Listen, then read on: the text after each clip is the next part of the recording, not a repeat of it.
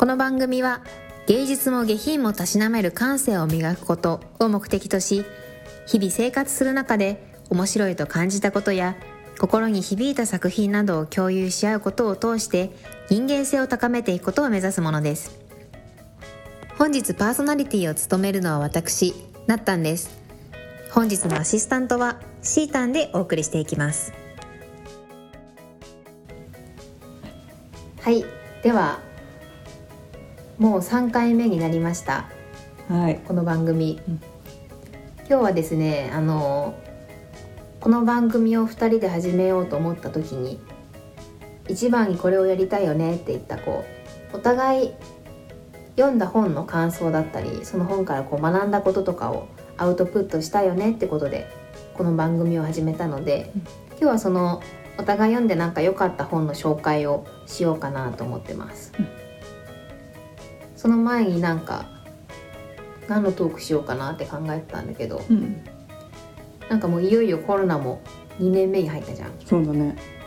で結構なんかもうおうち時間っていう言葉も最近もう聞かないぐらいの。日常になってきたなと思ったんだけど、そうだね。なんかこのさコロナになってうんうん。新しく始めたこととかある、ああ、そうだね。なんかコロナちょうど入る前ぐらいから、うん。たまたまあの久しぶりに弾いたのはピアノだったけどあでそれでやっぱコロナで家にいるのもなかったかあ買らったもんね。そう。最初ね家にあったキーボードみたいになったけど、買ったり。とあとやっぱでも本の読む種類とかもなんか幅広くなったかも。時間が増えて。今まではどういう本読んでたの？今まではビジネス本とかやっぱ会社で手っ取り早くん。役に立ちそうな本が多かったけど、そうそうそうじゃないのも最近は読んだり。なんかあれだよね。小説ってその世界に入れるからさ、うん。なんか他のこと忘れてうん。集中できるから、あそうだね。ね頭すっきりするよね、うん、うん、それねなんかちょっと世界に入り込むまで面倒はあるけど、うん。でもやっぱね感動もその労力の分うん。大きかったりするしね、私小説読むとさ勝手に自分のストーリー作っちゃうんだよね。素晴らしい。ね書けんじゃない？書いてみた途中で自分の妄想が始まっちゃって。得意だもんね妄想。大好き妄想で小さい頃の習い事って大人になってからね人生の幅を広げるよね、うん、え何やってた習い事？水泳とうん。ピアノと、うん。あとアトリエとうん。英アトリエ？え会話そう絵描くね絵絵会えー、すごい、話と英会話。うんでもアトリエはね今全然絵うまくないけど、うん、でもなんか自由に表現していいんだよってことをなんかすごい言われたのを覚えてて、油絵とか？全然水彩画？あ水彩画？へえなんかこう見本じゃあ今日は目の前にあるうん。花瓶のに生けてあるなんか花を描きましょうみたいな、うん。だけどそれ通りに描くのも正しいけど、うんなんか自分でアレンジしていいし周りの背景とかは自分のその花にあったなんかなんだろうなこうイメージするものとかをうん。そういうところで表現してもいいんだよって言われて、へなんか表現の自由さというか幅みたいなのを小学生ながらに、あいいね。子供時代にそれできるのいいね。でもね弟も一緒にやってたんだけど、うん。弟ずる賢いからうん。私の絵を全部真似して描くのね。でやっぱピカソとかってさ、うん。やっぱ私凡人だから芸術と下品をまだたしなめてないかうら、ん。何がすごいのかちょっとわからないじゃ、うんん。で弟もめちゃくちゃ下手なの。もはみ出してるし、うんなんか人間の顔とか描いてうも、ん。もう「えなんでそこに目描くの?」みたいな感じですっごい小学生ながらに下手だなって思うんだけど、うん。私と全く同じ絵をパクって描いて賞を取ったの。弟がね。へえでもぐっちゃぐちゃなの。うんで配置とか色使いとか絵の構成とかは一緒なんだけど、うん。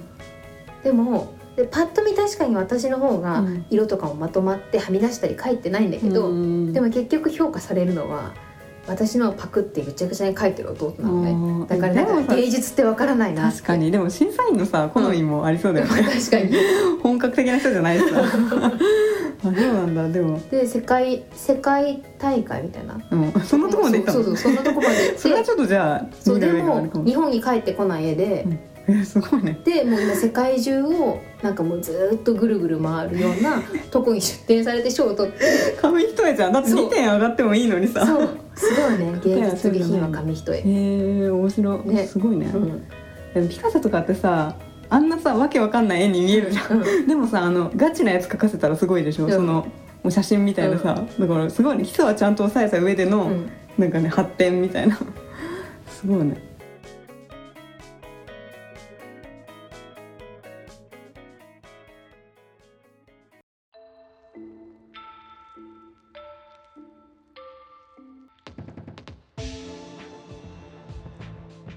じゃあ早速今日の本題でお互い読んでよかった本について。うん。話そうか。そうだね。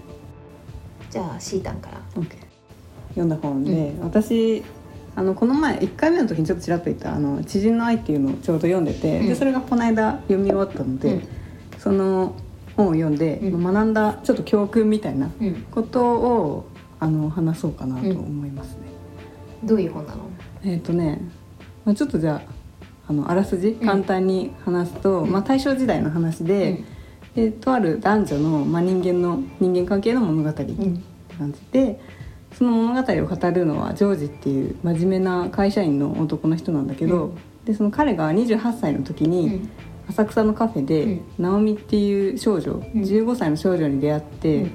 でまあ、当時そのナオミっていう名前が結構ハイカラだったらしくて、うん。であとその顔もね西洋人っぽくて、うんそこにまあちょっとジョージは惹かれて、うん。でその彼女を引き取って自分好みに育てて、うん。まあ、いずれ妻にしようっていう思いついて、うん。でそれを計画に移すんだけど、うん。実行する。でその時を経て、まあ、直美が17歳になったくらいの時に、まあ、結婚して夫婦になるんだけど、まあ、その後その直美が浮気をしてしまう。うん。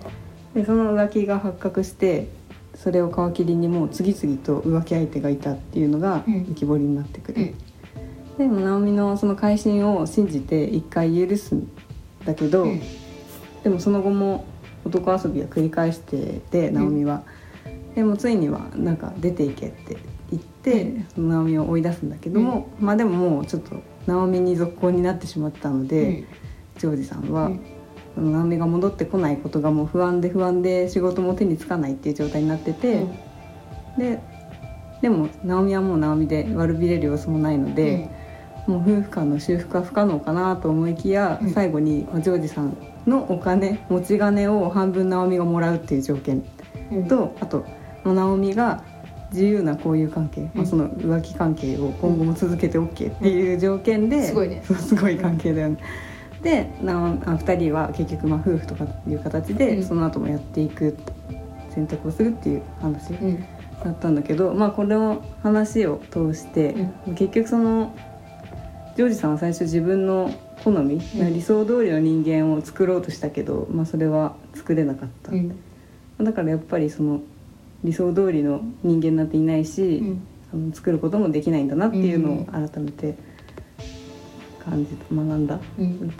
でまあそれがなんでそう思ったのかなっていうことなんだけど、うん。まずこの物語を最初読み終えた時の、うん。まあ、直感というか感想は結構そのジョージの,、まあ、その最終的に下した決断、うん。お金をあげたりとかっていう、うん。そういう決断にはあんま共感できなかったけど、うん。その浮気繰り返されてかわいそうだなとか、うん。そのまあ、どうしてそこまで直美に執着するのかなとか、うん。そういうちょっとどちらかというとジョージに対する同情みたいな感情の方が強かったんだけど、うん。ただまあちょっと冷静になって物語を振り返ってみた時に、直美は一見そのいろんな男を騙してもてあそんでる魔性の女のように見えるんだけど、まあでもそれは全てその物語がジョージの目線で語られてるから、うん。まあ、よりその直美の悪女ぶりが際ば際際立って描かれているっていうのもあるのかなと思って。面白いね。ね、で、まあ、そもそもそのジョージと最初出会ったばかりの頃の15歳の黒野直美は、結構その素直で純粋で可愛らしいって感じの印象だったから、そうなんかそのあらすじにあるようなその何人もの男性と不貞行為するような人物っていうのには、その最初読んでた時は全然結びつかなくて、うん。まあ、そう考えると結構このわがままで自由奔放な魔性の女っていうのを作り出したのはあの他でもないジョージなんじゃないかなって思って、うんでじゃあなんで直美が変わってしまったのかなって考えた時に、うん2つ理由あるかなと思ってで一つはジョージがあジョージのその計画に直美が気づいていたから、うん。でもう一つは誰からも愛されたことがなかったから、うんその愛の魅力とかうん愛し方っていうのが分かんなかったりしたのかなとうん。思って、でその一つ目はまあもともとそのジョージはその直美の西洋っぽい名前とかん。容姿とか、そういう外面的な部分に惹かれうてん。たのであって、その直美の人格的な部分に惚れたわけではなかった。うん。でもう直美に好きなだけ洋服を着せたりとか、その英語とか、うん。音楽とかダンス習わせてあげたりとか、その直美にたくさんお金をかけてあげてはいたんだけど、うん。まあ、その全て結局その自分の抱えてる西洋への憧れうん。っていう欲をその直美で満たそうとしていただけで、でだからなんかそのさっきも言ったようにそのこの作品の中では直美の発言っていうのは全部そのジョージを通して語られてるものでしかないから、うん。その直美サイドの本当の心情はわからないし、でまあ実際その直美がの発言自体には嘘はないとは思うんだけど、うん。まあ、でもそのジョージに向けての言葉だから強がって本心でないことを言ってしまった時もあったと思うし、その 心に秘めて言わなかった言葉とかもうん。あったと思うし、まあ、同時にジョージにとって都合が悪いこととか、うん。語られてないこともあったんじゃないかなと思って、まあ、でもこれらを踏まえるとそのナオミはジョージに求めているものうん。つまりその自分があ自分を西洋化してうん。ジョージの所有物になるみたいな、うん。そういう欲望に気づいていたのではないかなと思っうんうて。ん。で、まあ、少なくともその結婚する時はナオミはジョージさんに「私を捨てないでね」とか、うん。あの一生懸命勉強するしてあのジョージさんの気に入るような女になるうんわとかって言ってたから、この時点では明確にそのジョージの目論みを理解していたわけではなかったけど、うんでもそのジョージの愛がありのままの自分に向けられたものではなかったっていうのを直感的に感じていたのかなと思って、まあその頑張らないと捨てられてしまうみたいなパワーバランスだったことが推測できる、うん。だからそのジョージに対しても無償の愛っていう感情は湧かなかったのかなと思って。でまあ、2つ目も、まあ、そのジョージからの愛はなかったっていうのに加えてなんか家族からもそこまで愛されてなかったような感じがしてて、まあ、そもそもそのジョージが面倒を見たいっていうのを家族に伝えに行った時も、うん。家族は結構「あどうぞ」みたいなすんなりしてすんなり差し出してきたしその結婚とかあと浮気で家出した時とかもその家族の対応が結構他人事みたいな感じだったから、なんかそういうとこからもちょっと愛情がなかったゆえにうん。多数の人と浮気してしまうみたいな感じになつながったりしたのかなみたいな。寂しかったのかもねナオミは。なんかジョージが本当に愛してる部分もあったんだろうけどその自分の欲を満たすために自分がいるんだみたいなことにうん。気づいたから、うん。そこをなんかあ本当に愛してくれてる部分もあったと思うけどなんか少し利用されてる感を感じちゃったのかもね。そうそうなんかあんま語られてないけどそれがあったんじゃないかなってね、思うよね。うんもしその最初にジョージが、ね、何もその純粋な時期のナオミをそのまま愛してあげていたら、うん。また違った夫婦の形になっていたんじゃないかなっていうのはね、すごい思う。なんかこの本読んでさうん。なんかシータの中で変わったこととかある？そうだね。あんま もうねなんかその読んでる間、まあ、やっぱさ別にそのこの本結構その特別なオチとかがあるわけでもないし、まあなんかああそういう、まあ、別れるか別れないかの二択しかないじゃん、うん。でああなんかまあ別れない方に行ったんだみたいな、うん。他人の恋愛だしそこまではなんかね心が揺れ動くほどではなかったけど、でもなんかこうあその直美サイドの気持ちとかを考える余地を残してるうん。とこがなんかその構成はすごいな、うん。そういう点でそのちょっとなんか考えることは面白かったな、なんか読み終えて、なんかすごいシータの話聞いてて、うん。なんか改めて思ったのが、うん。あなんか人って結局変えられないんだよなみたいな。うんね。自分が変わるしかないんだよ、うん。なんか直美のことをさこういろいろなんか理想の子に育てようと育てようかうん。なんかしようってしたけど、うん。まあ結局直美はさ変わらないじゃんそんなに、うん自分の理想通りにはならないじうゃん、ん。でなんね生きてるとこう相手に自分の理想を押し付けてしまうことってあるけど、うんでも結局それは自分が押し付けてるだけであって相手には相手のやりたいことがあるからなんか人を変えるより自分が変わることの方がうん。大事なんだな大事なんだろうなってなんかすごい聞いた、うんあとなんかね。気をつけなきゃなって聞きながら改めて思ったのが、うん。なんかすごいシータンさそのまあこうではあるけど結局ジョージの主張でしかないからみたういな、んジョージの目線でしか語られてないから、ナオミは本当にすなんかそういう人なのかわからないみうたいな言って、ん。あ確かになんかこうなんか揉めたりとかするとさ、うんこう相手の一方的な主張だけ聞いて「あうん。そうなんだあの人最悪だね」とうか、ん例えばさ人が悪口言ってるの聞いてさ「あ本当あの人そえそんなとこあるんだ」とかって思っちゃうけど、うんそれはその人の主観でしかないからさ。本当あるよね。ね。人間関係だってね。そうなんだよね。だからあいその目の前の人が言ってる主張だけを全て信じて鵜呑みにしちゃいけないなってなんか聞きながらうん。すごいね思った。うん。相手はさ言ってなくてもね思ってることはいろいろあるだろうしね。うん。なんかなんでこの本を読もうと思ったの？これはねただね あのちょうど表紙がうん。なんか、あのキャンペーンみたいのでうん。あの なんかキャラクターの絵になってたから。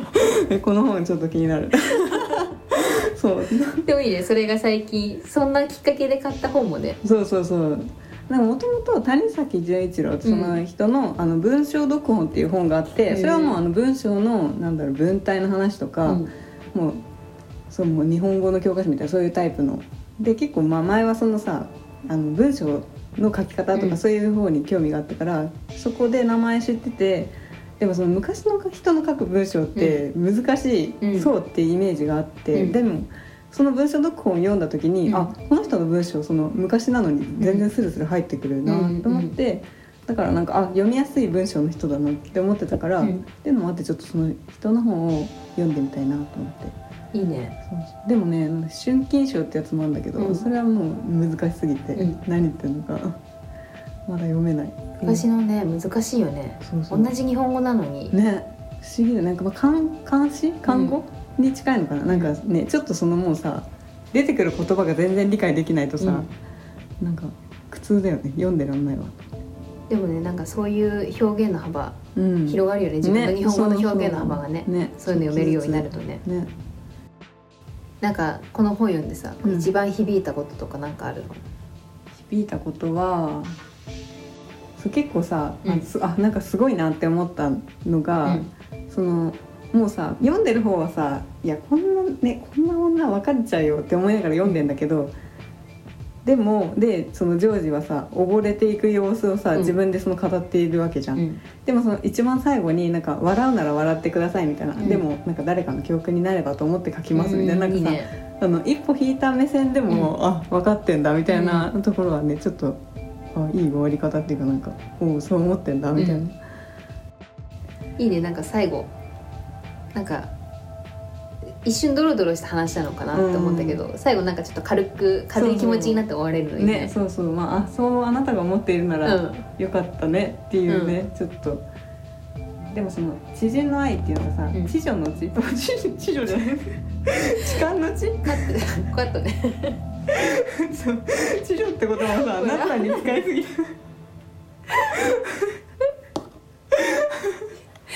痴漢の地で地上を思い出すのって相当やばいよはい。そう痴漢の知なんだけど、うん。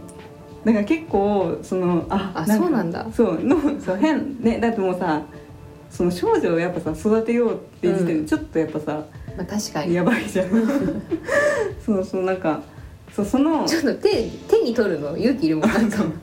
だから普通にさなんか、うんその文豪に詳しい人が見たらさ、わうん。かるじゃん、うん。谷崎潤一郎の本かって思うけど、うんうんそう電車で読んでたりして。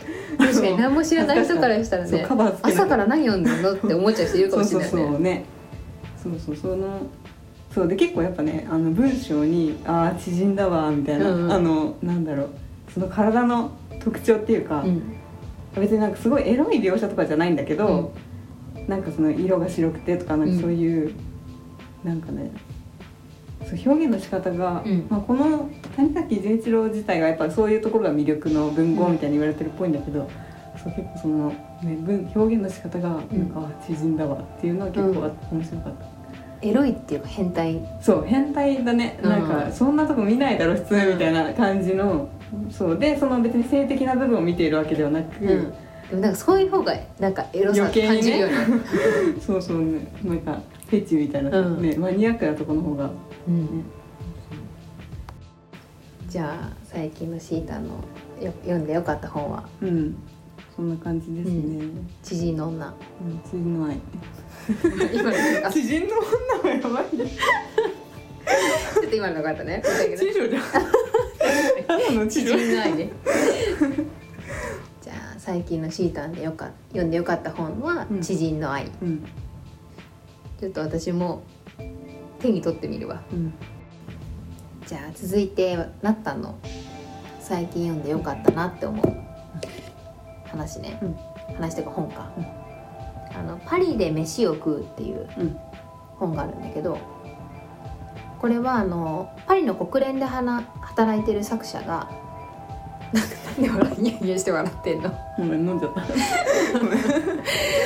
これはあのパリの国連で働いてる作者が、うん。パリにいる時に同じようにあのパリでこう働いてる日本人10人にうん。インタビューした話その人のこう生き方だったり、うん。夢を叶えた話とかなんかこう人生を切り取っ切り取ったっていうかなんかうん。10人のこうさまざまな生き方がまとまった本なのね。うん。なんか題名だけ聞くとさ、うん。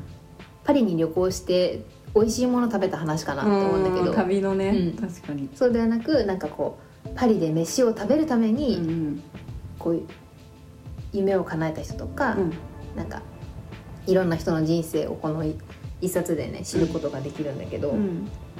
なんかこの本ねこう本当にいろんな人生っていろんな生き方があるんだなっうん。てことをなんか知れる本で、うん。読んだ後になんとなくすごい前向きになるのね、うんあなんかもっと肩の力抜いて気楽に生きてみようかな。うん。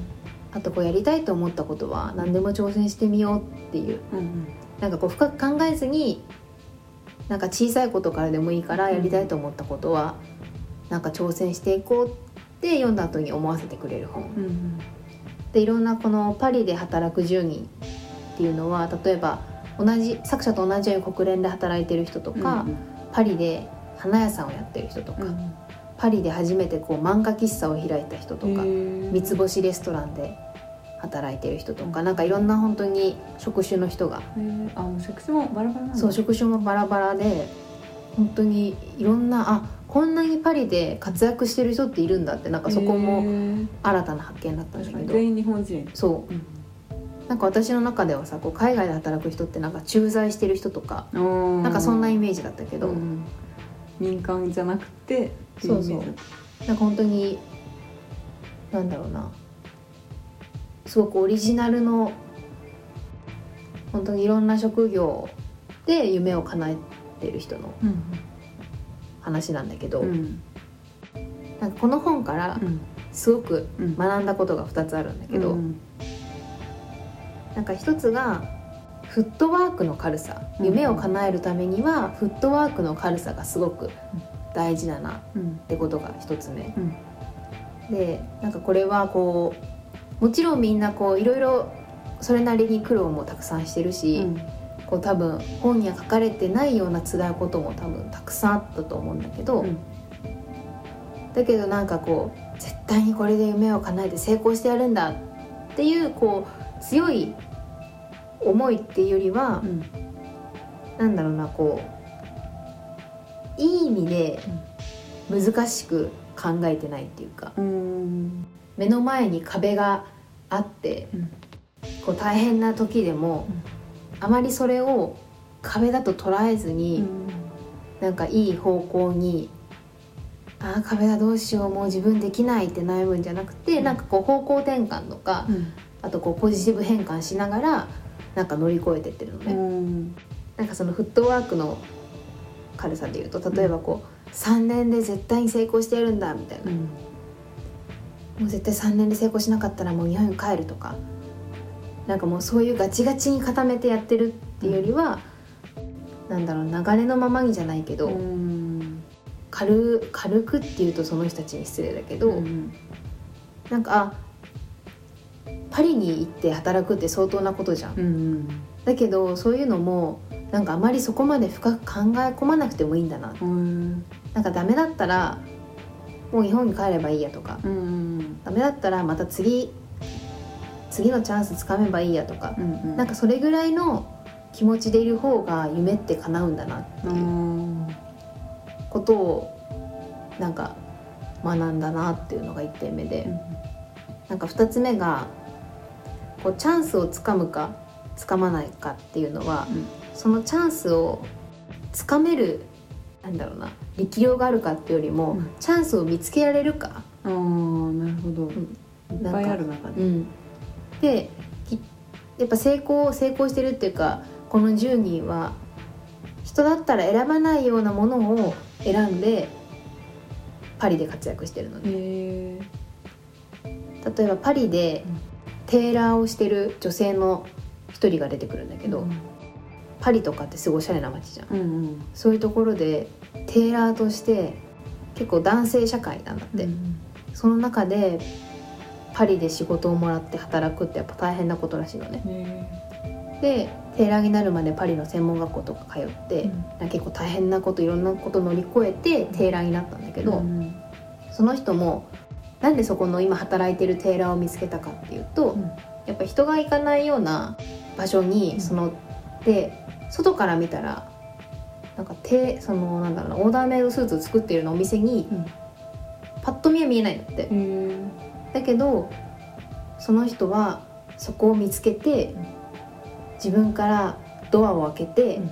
働かせてほしいっていうみたいなことを言って働いてるのね。だけどそういうのももしかしたらその道は他の人通らないかもしれないし、うんで通ったとしてもそこにあのスーツを作るお店を見つけるか見つけないかってやっぱりちゃんと自分がアンテナ張ってるかどうかだし、うん。そこに飛び込むのも他の人だったら飛び込まないような場所に飛び込むっていうところもやっぱりなんかチャンスをつかむには人が見ないようなところとか、に、うん。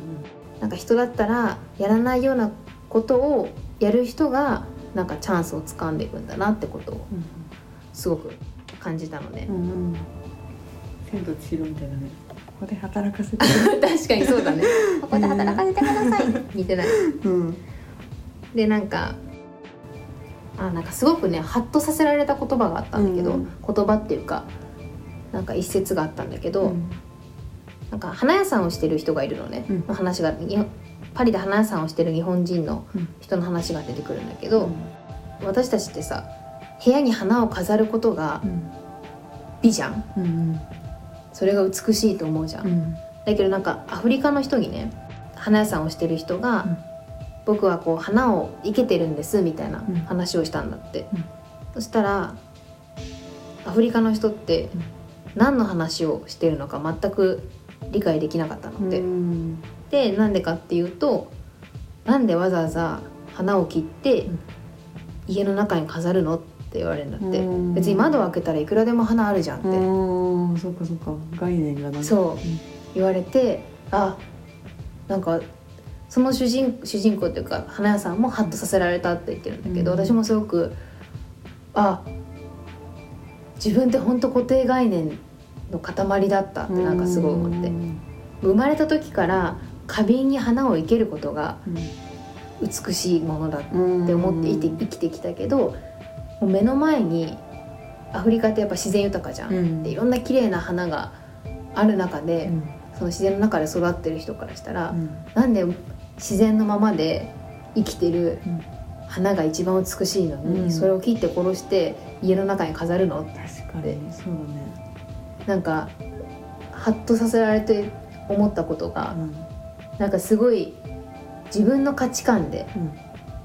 価値観で生きてるっていうか知らない間にさ自分の価値観が固まって、うん。でその中で生きてて。うん。で時にそれを人に押し付けてるなってうん思ったのね、うん。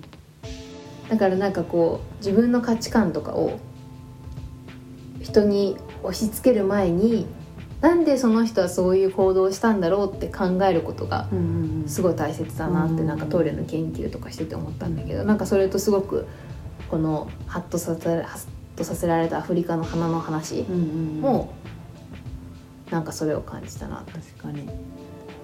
どういうふうに考えてるのかね知るだけでうん。見方変わるもんね、うん、なんかね考えたこともなかったなと思って。絶対花は生けて綺麗。ね。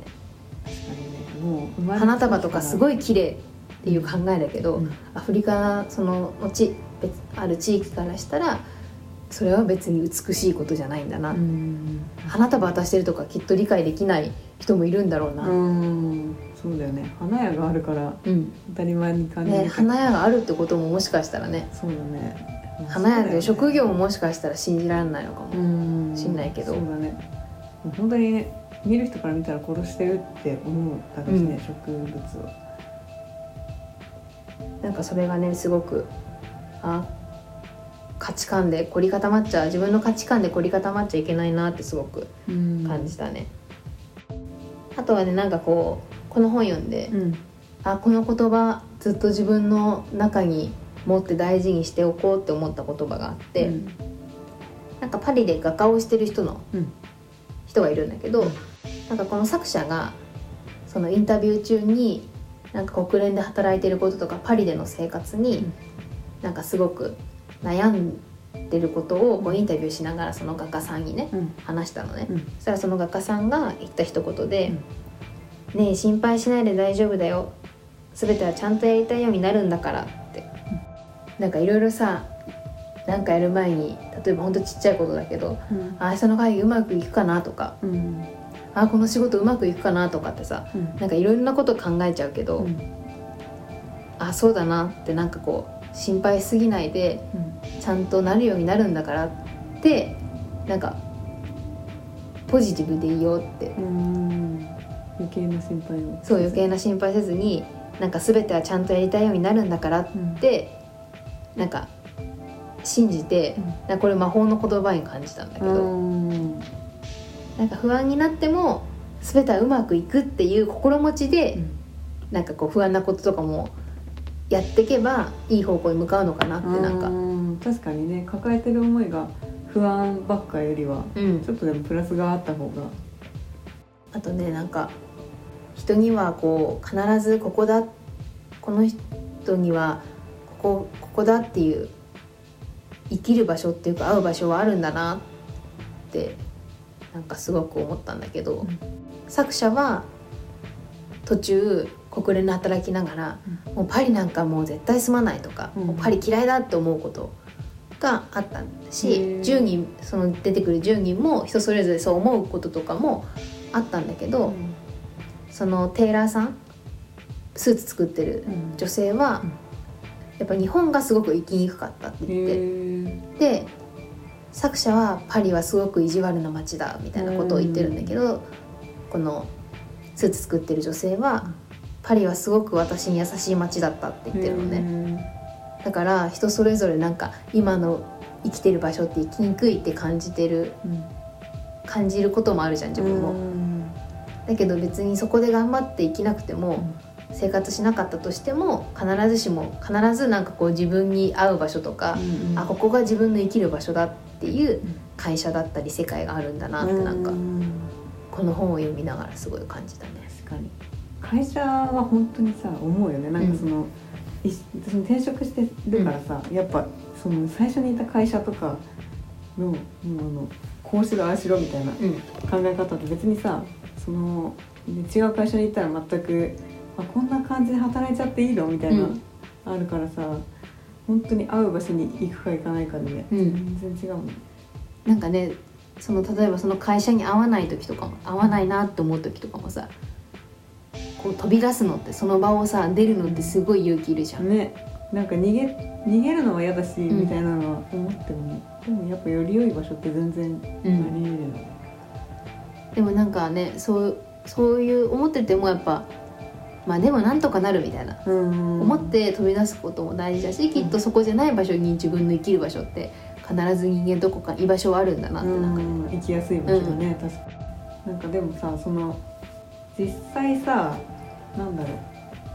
その人たちはさ、うん。結構お金には余裕がある人たちなの。だって結構さそのもう結果出さなきゃとかさ、うん。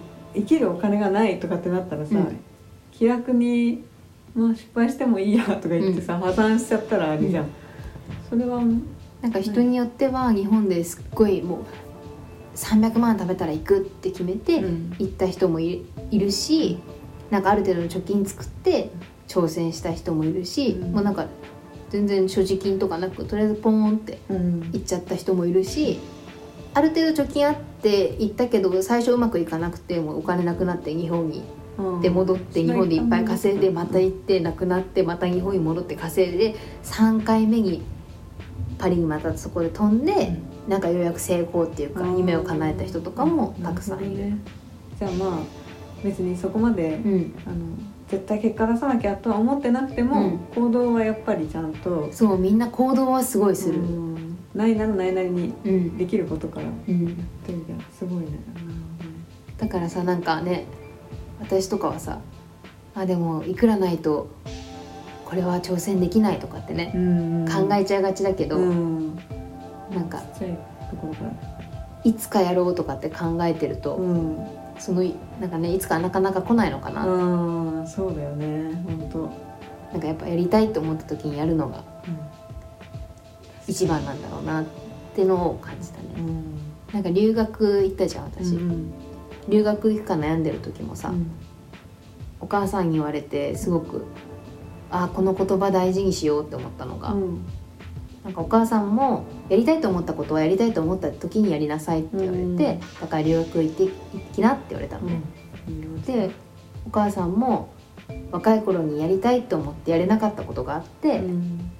でそれはやっぱりもう大人になって50歳とかになった今でも、うん。あの時やりたかったなってうん。後悔してるって、やりたかったことをやらなかったやらなかったらいつかその思いが消えるってわけじゃなくて、うん。何歳になってもずっとそれって心の中にあるから、うんなんか何歳もなって後悔する何歳になっても後悔するぐらいならやりたいと思ったことはやりたいと思ったうちにやるのが一番だよって言われて、いいね。いい言葉だね。だからなんかその言葉も思い出しながらこの本を読んでた、うん。いいね。だからなんか全然軽く読める本だし、うん。もともとどっかでたまたま見つけてあれ買った本なの？あそうなんかななんかネットで誰かが読んでていいみたいな、この本面白かったって書いてるのを見て、あいいなと思ってうん。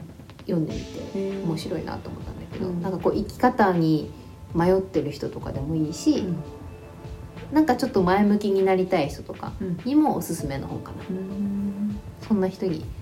全然そんな迷ってなくても本当に軽く読めるからあへー。こんな生き方あるんだなぐらいのうんうん感覚でも読める本。へーおすすめです。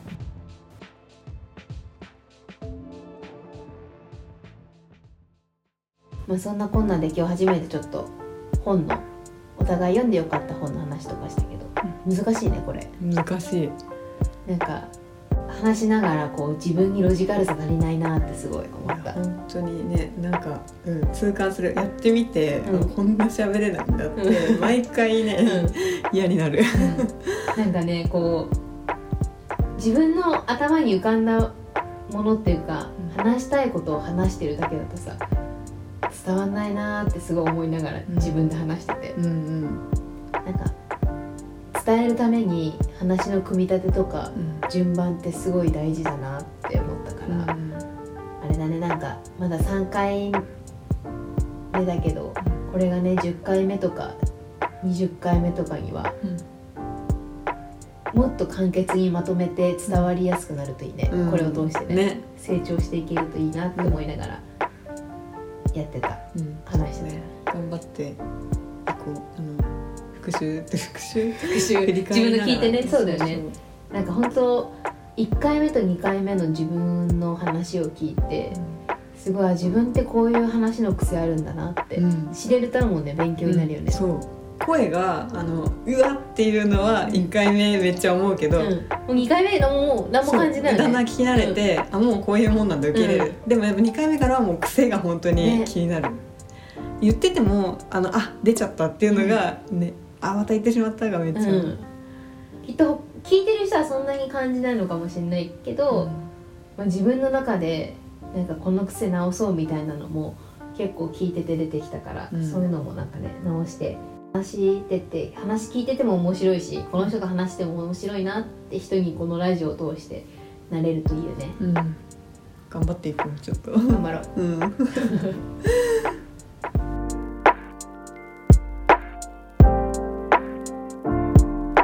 お送りしてきました芸術と下品は紙一重。そろそろお別れの時間です。この番組では皆さんからのメールを募集しています私たちに聞きたいことやってほしいことおすすめの作品番組の感想など何でも OK ですメールアドレスはゲイゲヒ .nksk.gmail.com ですそれでは本日もお付き合いいただきましてありがとうございました。